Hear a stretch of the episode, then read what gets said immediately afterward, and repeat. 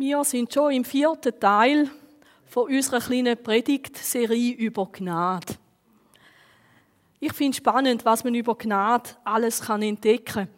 Und wenn ihr einen von diesen drei Teilen verpasst habt, wo schon sind, wir haben ja seit ein paar Wochen einen Podcast. Und wenn ihr dort sucht unter dem Stichwort CZP, die Abkürzung von Christliches Zentrum Posthof, dann könnt ihr dort den Podcast auch abonnieren. Ich habe gemerkt, wie auch alles wieder immer ein bisschen aufeinander aufbaut. Aber ich glaube, dass es auch nicht schlimm ist, wenn ihr jetzt nicht alles schon gehört habt. Jede Predigt ist auch in sich selber abgeschlossen. Als ich gemerkt habe, dass Gnade mehr ist, wie das, ich darf ein Kind Gottes sein, dass meine Schuld vergeben ist und ich gemerkt habe, Gnade hat mit dem Alltag etwas zu tun, für heute und für morgen. Da hat es mich interessiert, wie kommen wir zu mehr Gnade? Am letzten Sonntag habe ich darum über den Stephanus predigt. Von ihm heißt er ist ein Mann voll Gnade und Kraft. Und was passiert, wenn jemand voll Gnade und Kraft ist, ist auch dort gestanden, nämlich voller Gnade und Kraft tat er Zeichen und Wunder. Ist ja schön, gell, wenn wir so leben, dass die Leute sich wundern, was alles passiert. Und das mit voll Gnade, da haben wir dann gemerkt, das erklärt uns eigentlich der Apostel Paulus ganz toll, indem er uns zeigt, wie wir voll vom Heiligen Geist sein können. Weil der Heilige Geist ist der Geist der Gnade. Und wenn er Zugang hat und Raum hat in unserem Leben, dann kommt er mit der Gnade von Gott in unser Leben hinein. Mit der Freundlichkeit, mit der Liebe von Gott. Und dort haben wir auch gesehen, eben die vier Punkte, die möchte ich nicht wiederholen, wo wichtig sind, dass wir sie in unserem Alltag leben. Weil wenn wir sie leben, dann passiert etwas in uns.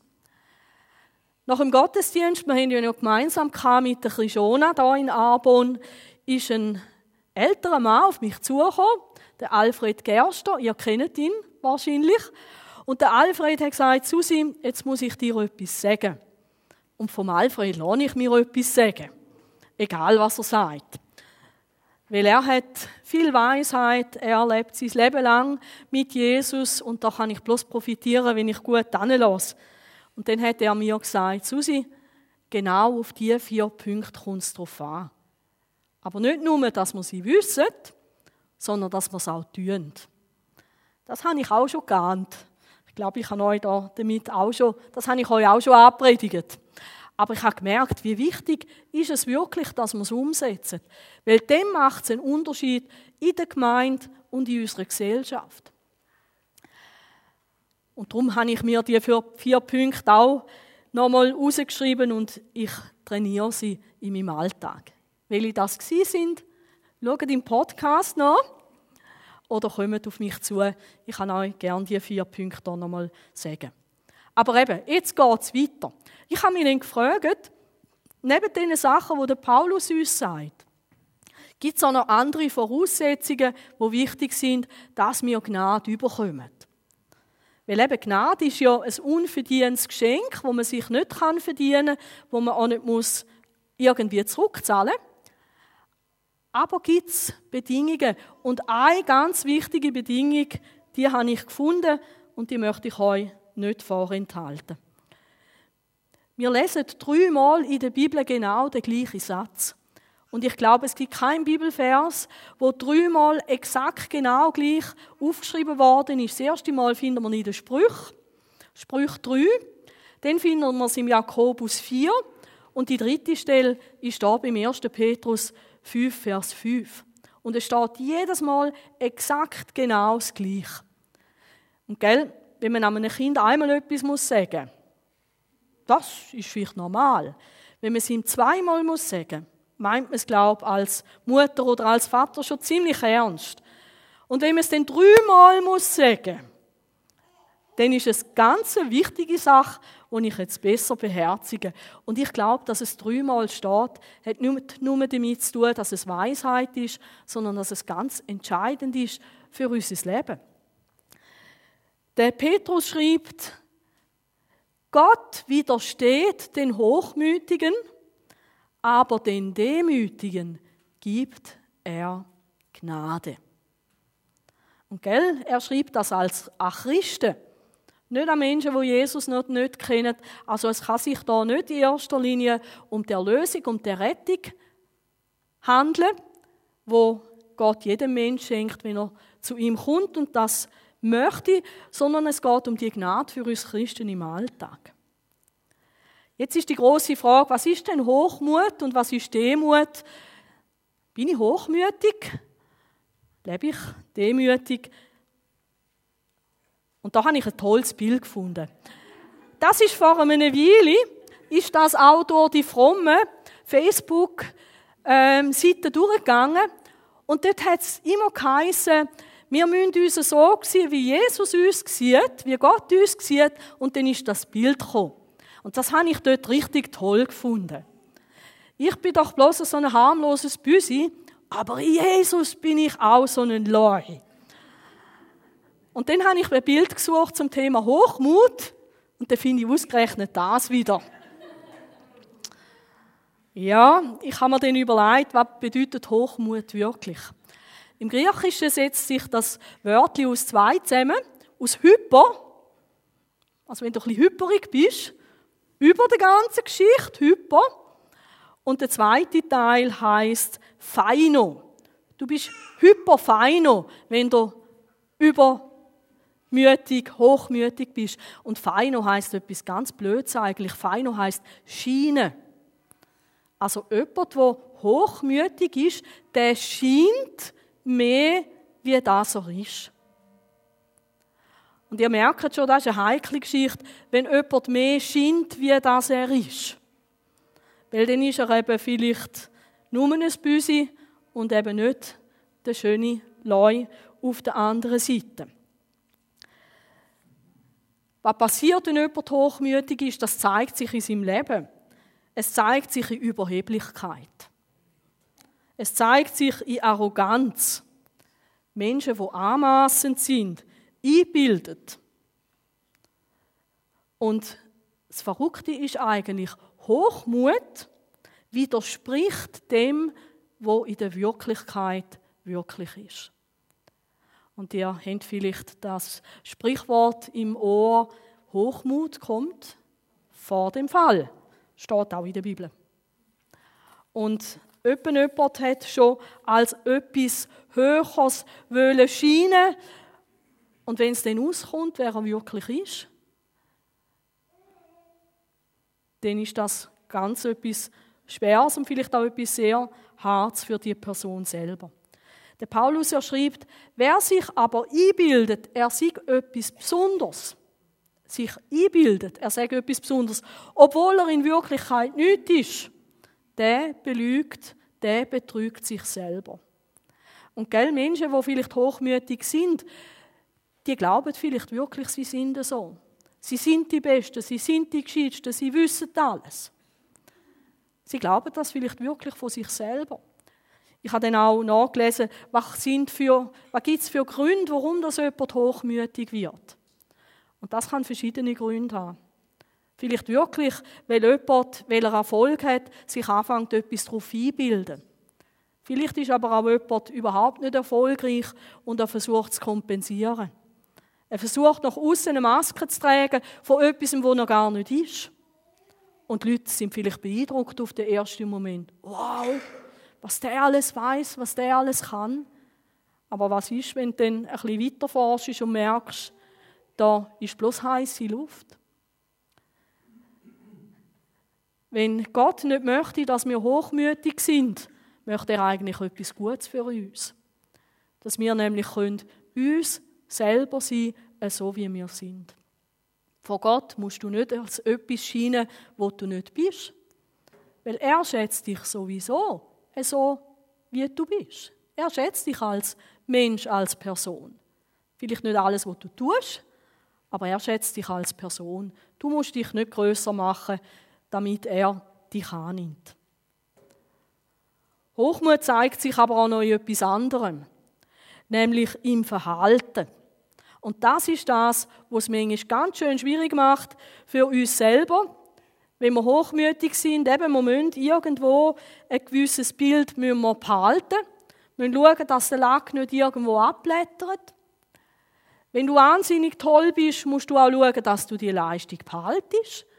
Und was ist, wenn du nicht mehr magst?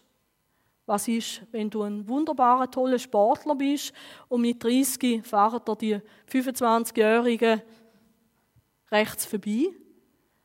Kannst du es dann anfangen annehmen? Dass du einfach ein bisschen mehr Zeit brauchst, dass du vielleicht mehr Erholung brauchst?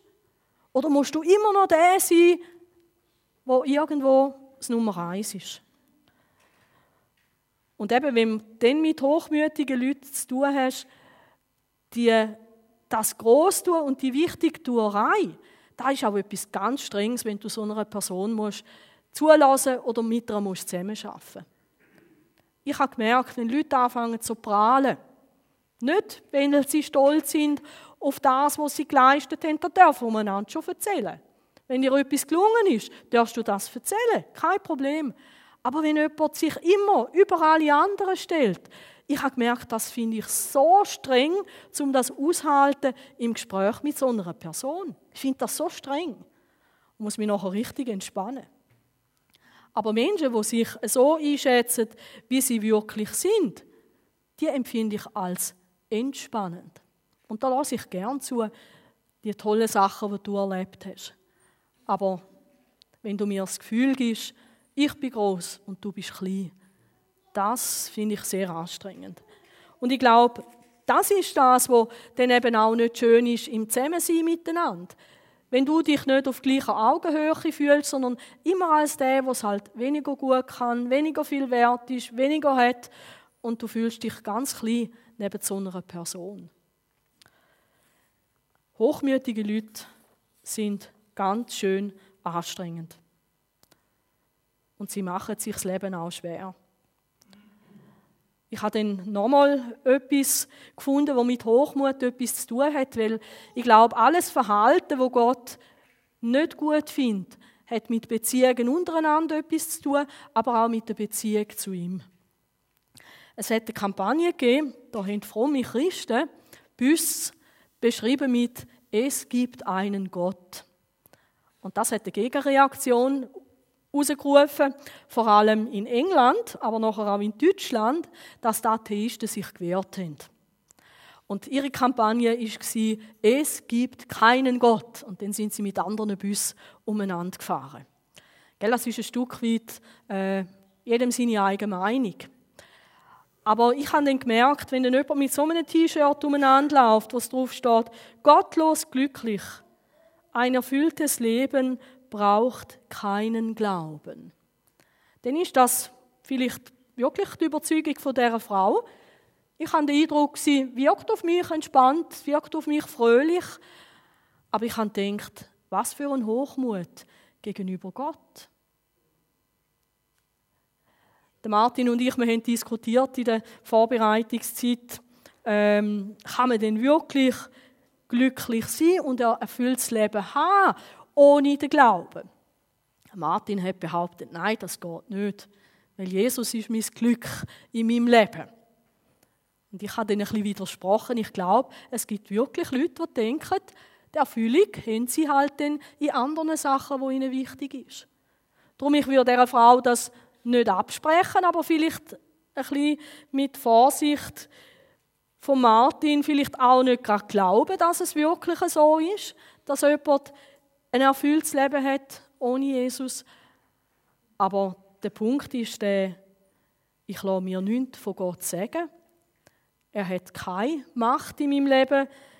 Ich schaffe das allein. Ich brauche keinen Gott. Das ist Hochmut. Das ist wirklich Hochmut.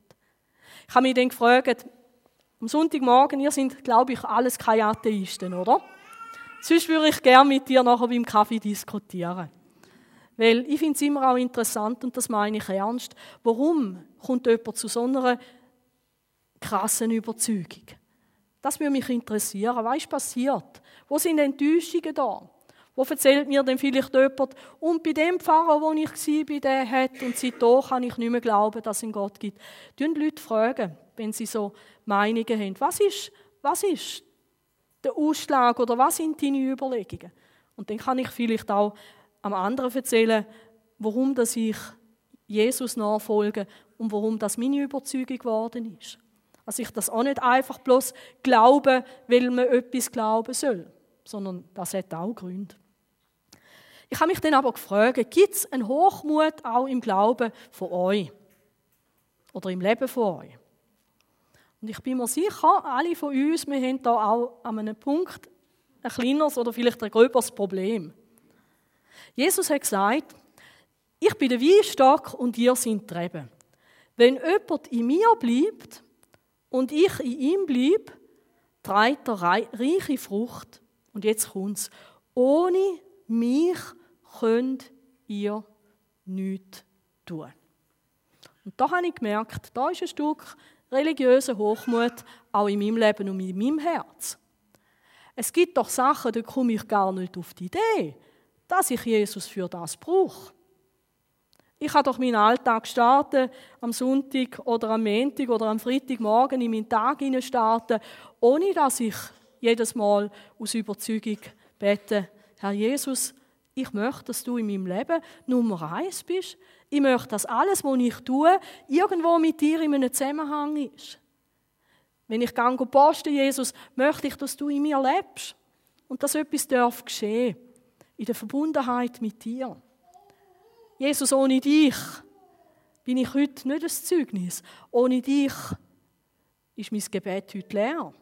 Jesus, ohne dich will ich gar nicht an schwierige Aufgaben an. Ohne dich will ich mich mich auch nicht entspannen. Jesus, ich brauche dich. Ohne dich kann ich nichts tun. Vielleicht geht es euch gleich. Das ist so der Punkt, wo ich mir aus meinen eigenen Predigtvorbereitungen dick unterstrichen habe. Da möchte ich dranbleiben.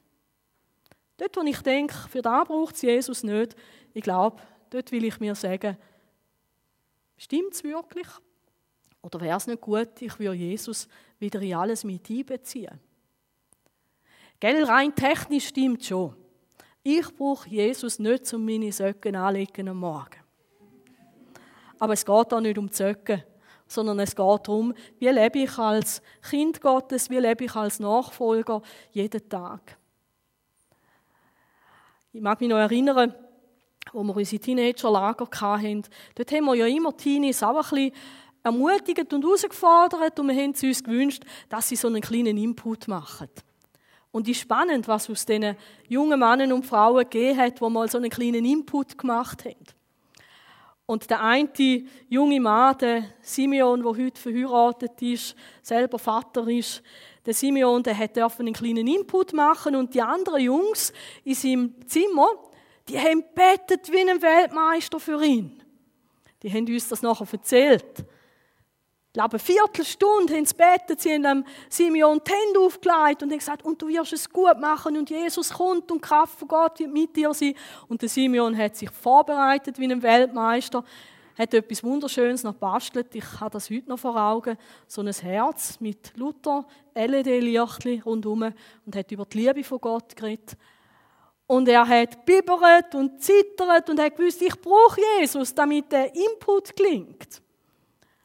Und es war ein guter Input. Drei Jahre später ist er in den Konformantenunterricht gegangen, weil sein Vater Diakon war in der evangelischen Kirche. Und er hat dem Simeon erlaubt, dass er bei uns in der Teenie-Arbeit sein darf, aber sie haben auch wollen, dass er beim Pfarrer den Unterricht macht und konformiert wird. Und der Simeon hat das gut gemacht. Der hat gewusst, ich kann so meinen Vater ehren und die Kirche bleibt im Dorf und ich darf beides. Und im Konfunti hat der Pfarrer am Schluss von diesen drei Jahren gefragt, möchte gerne jemand mithelfen im Gottesdienst? Simeon, jawohl, ich. Ja, was würdest du denn gerne machen, Simeon? Ich möchte gerne Predigt machen. Und der Pfarrer ist ein toller Pfarrer, der Stefan Liebbrunner aus dem Linsenbühl St. Gallen. Er hat gesagt, selbstverständlich machen wir miteinander. Und der Simeon hat dort eine Kurzpredigt in der Kirche an der Konfirmation. Gell, am Anfang bettest du wie ein Weltmeister, wenn der Simeon das gemacht hätte, immer wieder, immer wieder mit der Zeit weisst, äh, man hat ein bisschen Routine, man weiß, wie vor den Leuten stehen. Es braucht nicht ein Zimmer voller andere Jungs, die für einen beten. Mit der Zeit geht es auch irgendwie ohne Jesus. Und das wäre auch schade. Und vielleicht hat es auch so Gebiete in deinem Leben, so wie es Gebiete gibt in meinem Leben, wo ich mir haben müssen sagen, zurück zu den Anfängen. Ich will, dass Jesus wieder eine Rolle spielt. Warum? Ich möchte ja voll von der Gnade sein und nicht von Hochmut. Also, lieber wieder demütig, ich brauche Jesus, auch in den Sachen, wo mir vielleicht ganz locker von der Hand gehen. Oder denk an dein Gebet. Vielleicht denkst du, beten kann ich ohne Jesus. Bezüge ihn doch wieder mit ein. Sag, Herr Jesus, es gibt so viele Sachen auf dieser Welt, wo wichtig sind, dass man dafür betet. Leg du mir aufs Herz, was ist heute Besonderes dran? Und dann betest du vielleicht die Anliegen, die dich brennen, und nachher kommen vielleicht die Sachen, wo Gott möchte, dass du speziell einstehst. Weil eins weiß ich, du weißt nicht alles, so wie ich auch nicht alles weiß. Das könnte ein Stück Hochmut sein, auch in unserem Leben. Und dann gibt es noch andere Hochmut, wo ich auch gemerkt habe, denn wenn ich besser bin als Pfingstler, wie andere Christen, andere Denominationen. Gell, Jesus erzählt ein Gleichnis, wo ein Pharisäer und ein Zöllner, die sind in den Tempel gekommen. Und der Pharisäer, der macht das ganz schlau, steht da und sagt, lieber Gott, ich danke dir. Und das ist gut, Gott zu danken, oder? Dass ich nicht so bin wie der Säb. Der hat eigentlich, ich habe mich dann gefragt, betet er wirklich zu Gott? Ich danke dir, dass ich nicht so bin wie der. Oder? Und ich habe gedacht, wie würde ich das machen als Pfingstler? Lieber Gott, ich danke dir, dass wir nicht so sind oder ich nicht so bin wie einer der Christianen. Ich danke dir, dass ich nicht so bin wie Christen in der katholischen Kirche. Danke dir, dass ich nicht so bin wie die Evangelischen oder weiß ich nicht wer. Oder dass ich nicht so bin wie du. Es vielleicht bei dir auch etwas gibt, wo ich denke, hä, da bin ich besser. Das ist Hochmut. Das ist wirklich Hochmut. Ich darf doch sagen, lieber Gott, ich danke dir für das, was du in meinem Leben tust und das, was du im Leben vom anderen tust. Und gelb im selben Gleichnis, da gehen beide nachher heim. Und Jesus sagt, der, der in den Tempel gegangen ist und gesagt hat, bis mir Sünder gnädig, der ist gerechtfertigt heimgegangen. Wenn jemand heute Morgen in der katholischen Kirche betet, Herr Jesus, bist du mir Sünder gnädig, geht er gerechtfertigt heim. Auch wenn ich vielleicht noch viel zu kritisieren hätte. Und gell, ob ich immer alles richtig mache, ob Gott vielleicht mich dann auch mal muss beurteilen muss, sagen, aber dort bist du falsch gelegen, das ist gut möglich. Gott widersteht den Hochmütigen. Und ich glaube, das kann niemand von uns wirklich brauchen, dass Gott uns widersteht, aber er macht es. Und jetzt ist die Frage, wenn er den Hochmütigen widersteht, was ist denn mit den Demütigen? Demut ist, dass sich jemand selber richtig einschätzt. Eben nicht drüber. Ich scheine also etwas drüber. Sondern sich selber richtig einschätzen. Und da muss man aufpassen, es gibt aber falsche Demut. Die falsche Demut sagt, ich bin nichts, ich kann nichts, ich bin der Hinterstletzte. Und statt dass man sich richtig einschätzt, macht man weniger aus sich. Und weniger machen aus sich, das ist nicht richtig. Weil wie redest denn du über dich selber? Wenn Gott dich toll und wunderbar geschaffen hat, wenn er dir Talent gegeben hat, wer bist denn du, dass du etwas anderes über dich behauptest? Merke, der Demut hat überhaupt nichts zu tun mit irgendwo am Boden ein Wurm und dann noch drauf gestanden. Der Nietzsche, er hat gesagt, christlicher Glaube ist eine Religion, die die Leute kaputt macht.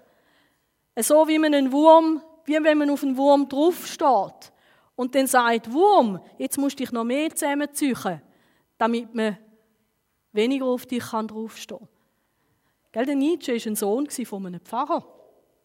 Die Frage ist, was hat er erlebt oder was hat er verstanden? Vielleicht hat sein Vater auch gesagt, man müsse demütig sein. Und vielleicht ist das völlig falsch verstanden worden. Demut heißt, ich sehe mich so mit meinen Qualitäten, auch mit meinen Grenzen, so wie ich wirklich bin. Und das sind angenehme Menschen. Wenn ich mit dir zusammen bin und du bist einfach der Toni, nicht Toni aufblasen, aber auch nicht Toni unterbewertet, sondern der Toni ist einfach der Toni, das ist eine coole Sache. Und bei allen anderen auch. Gell? Und die richtige Selbstschätzung Gott gegenüber, das bedeutet aber schon auch, Gott ist Gott und ich bin ein Mensch. Gott steht über mir und ich bin sein Geschöpf. Im Latinischen heißt Demut Humilitas. Und Humilitas wird abgeleitet von Humus.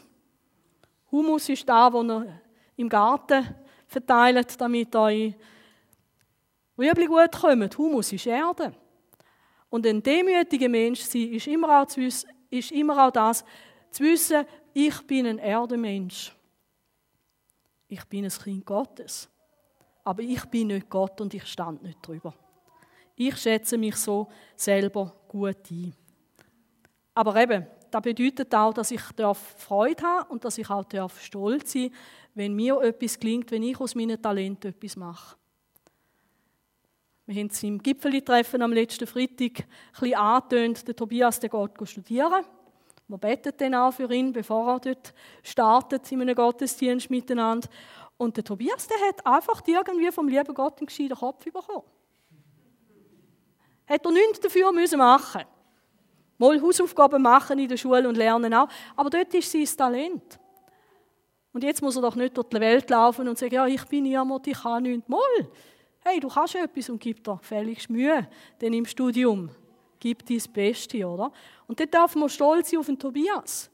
Und vielleicht jemand anderes ist wie einer von meinen Schülern von früher, der vielleicht ganz knapp eine Anlehrer schafft. Sich tierisch Mühe gegeben und knapp geschafft. Und ist so stolz gewesen, zu Recht. Weil irgendwo hat er Talent nicht im Schulunterricht halt mehr im Praktischen und darum ist er irgendwie mit seinen Noten, knapp hat er die Anlehre geschafft. Hey, aber da darf man stolz sein drauf. Auf das, was man auch darf leisten Eben, wenn wir sportlich sind, schön oder was auch immer, hey, dürfen wir uns auch darüber freuen. Machen wir nicht weniger aus uns, wie da wir sind, aber auch nicht darüber aus. Demut ist aber auch die richtige Selbsteinschätzung den Mitmenschen gegenüber. Und das ist doch manchmal wirklich so eine Geschichte. Ich bin besser, ich stand über dir, du bist unter mir. Du bist weniger wert, weil du. Oder ich bin mehr wert, weil ich. Und das ist nicht richtig, das ist nicht Demut. Jeder Mensch hat genau den gleichen Wert.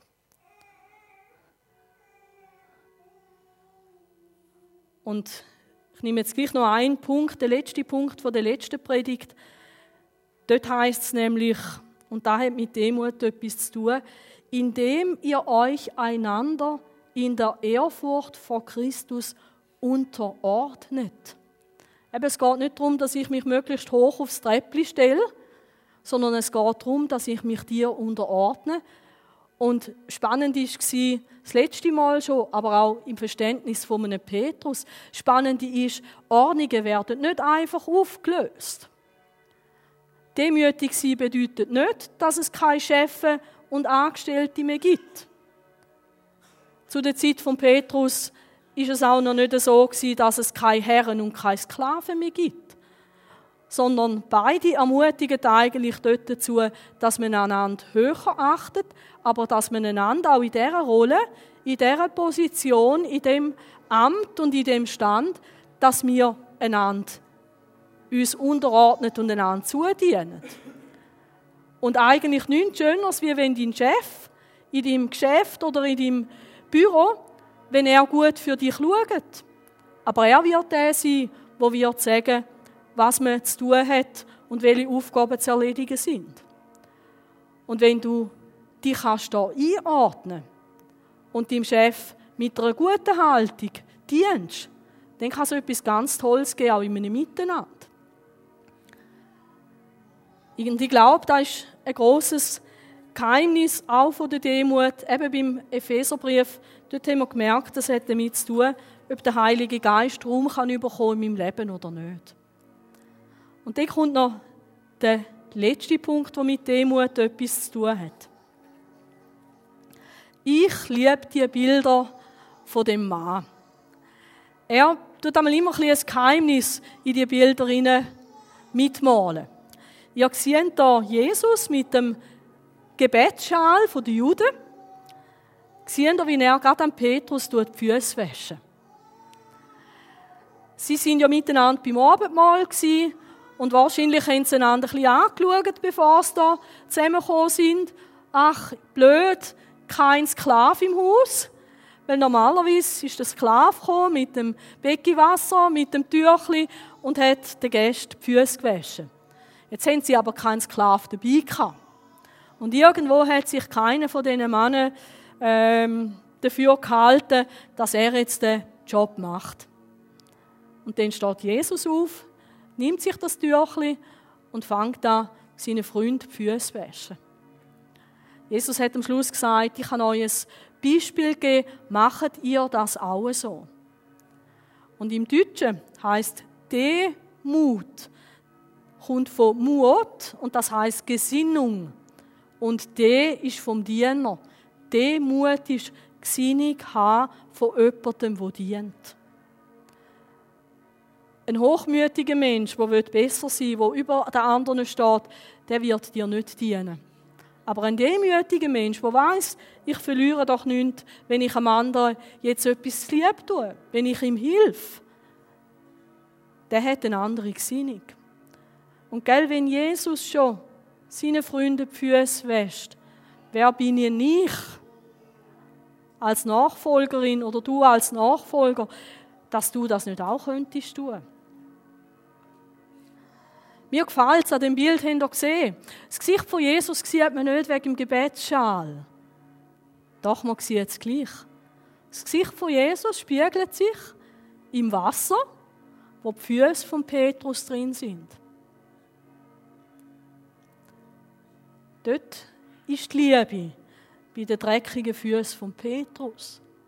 Dort ist die Liebe, wo Jesus am Petrus dient. Ich kann euch ein Beispiel tun, Beispiel geben, damit ihr so handelt, wie ich es für euch tun habe. Von Jesus lesen wir, und er war voller Gnade und Wahrheit. Das ist ein Schlüssel. Voll von Gnade zu werden, indem wir Jesus sein Beispiel ernst nehmen.